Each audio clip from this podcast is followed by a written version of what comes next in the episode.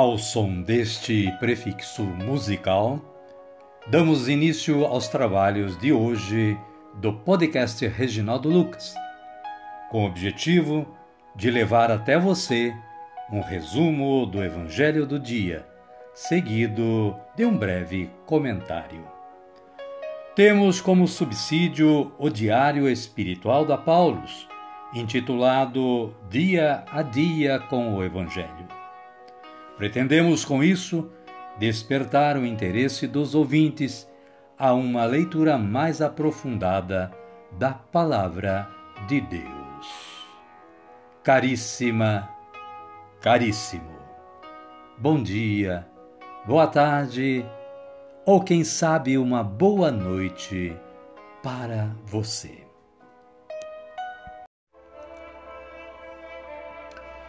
Hoje é 14 de janeiro de 2023, sábado da primeira semana do tempo comum.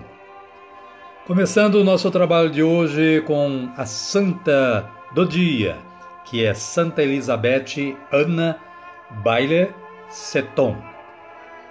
Conforme o site da Canção Nova Liturgia Diária Santo do Dia, temos esta introdução para a história desta santa. Primeira norte-americana a ser canonizada, Santa Elizabeth foi reconhecida santa no ano de 1975, sob o pontificado do Papa Paulo VI. Nasceu nos Estados Unidos no ano de 1774, dentro de uma família cuja mãe era uma cristã não católica, e o pai conhecido como médico muito atarefado e famoso. A mãe faleceu e, infelizmente, a madrasta fazia sofrer Santa Elizabeth. Seu refúgio era a oração e a palavra de Deus. Era alguém que buscava cumprir os mandamentos do Senhor, responder como Cristo respondeu aos sofrimentos do seu tempo. Caríssima, caríssimo, o restante da história desta santa você pode obter lá no site da Canção Nova. Vá ler mais um pouco para aprender mais sobre a história desta santa. Santa Elizabeth, rogai por nós. E a liturgia da palavra deste sábado nos traz Hebreus, capítulo 4, versículos 12 a 16 a palavra de Deus. O versículo 12 diz o seguinte: Com efeito, a palavra de Deus é viva, eficaz e mais penetrante do que uma espada de dois gumes. Ela penetra até dividir alma e espírito, juntas e medulas. Ela sonda as intenções e os pensamentos do coração. E o salmo responsorial é o de número 18 ou 19b, conforme a Bíblia. Seus versículos 8, 9, 10 e 15. Ouça a antífona deste salmo.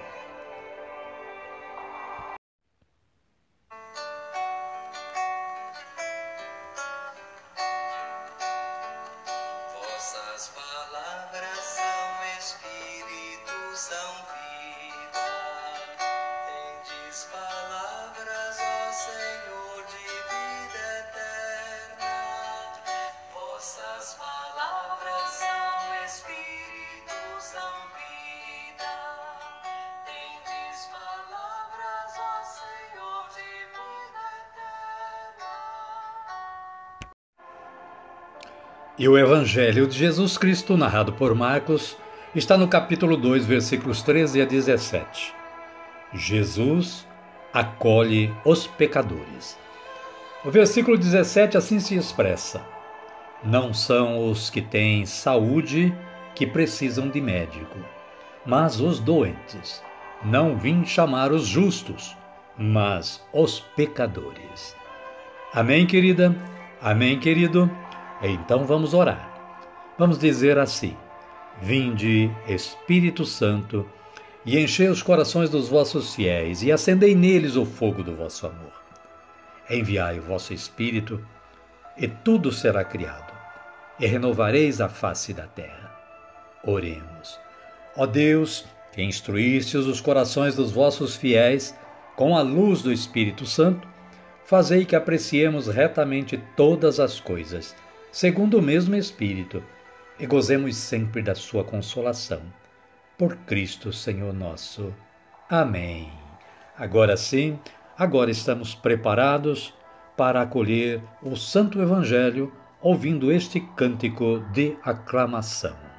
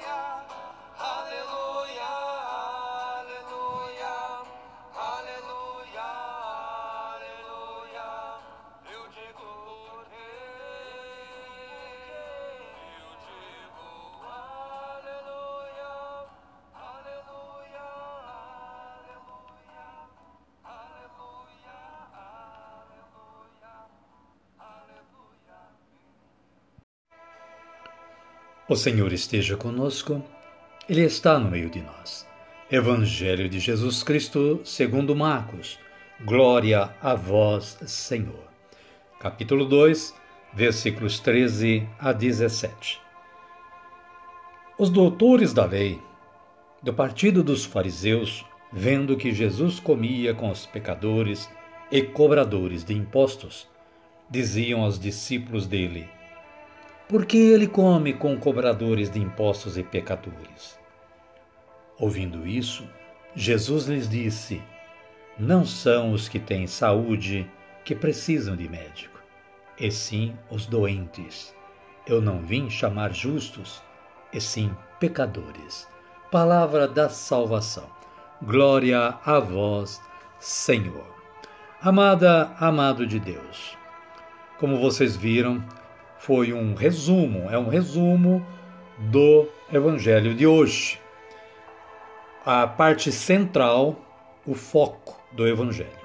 E o comentário da Paulus, também um, um relato bem sucinto, nos diz que Jesus normalmente dá preferência aos pobres.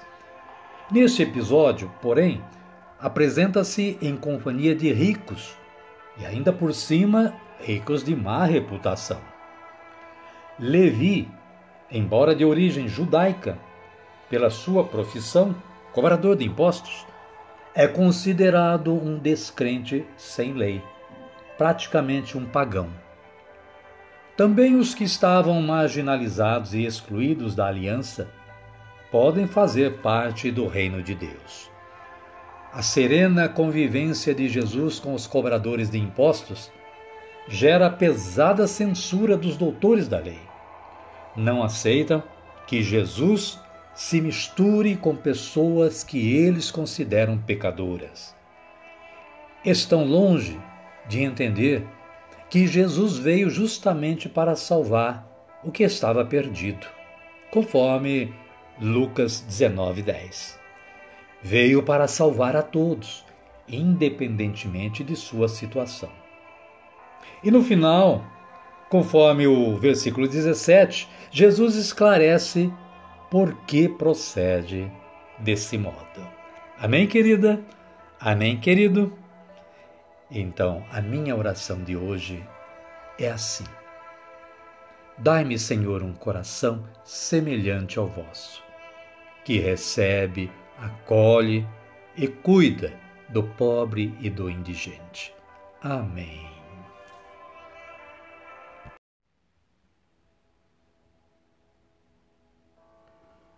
E neste momento convido vocês à nossa oração final.